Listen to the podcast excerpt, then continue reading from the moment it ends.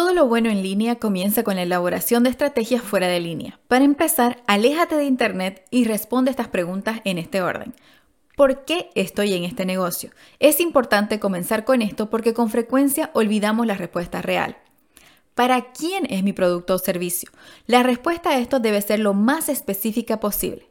¿Cómo resuelve mi producto o servicio el problema actual de mi cliente ideal? Esta es una pregunta de dos partes, ya que primero debes establecer los puntos débiles que está experimentando tu cliente.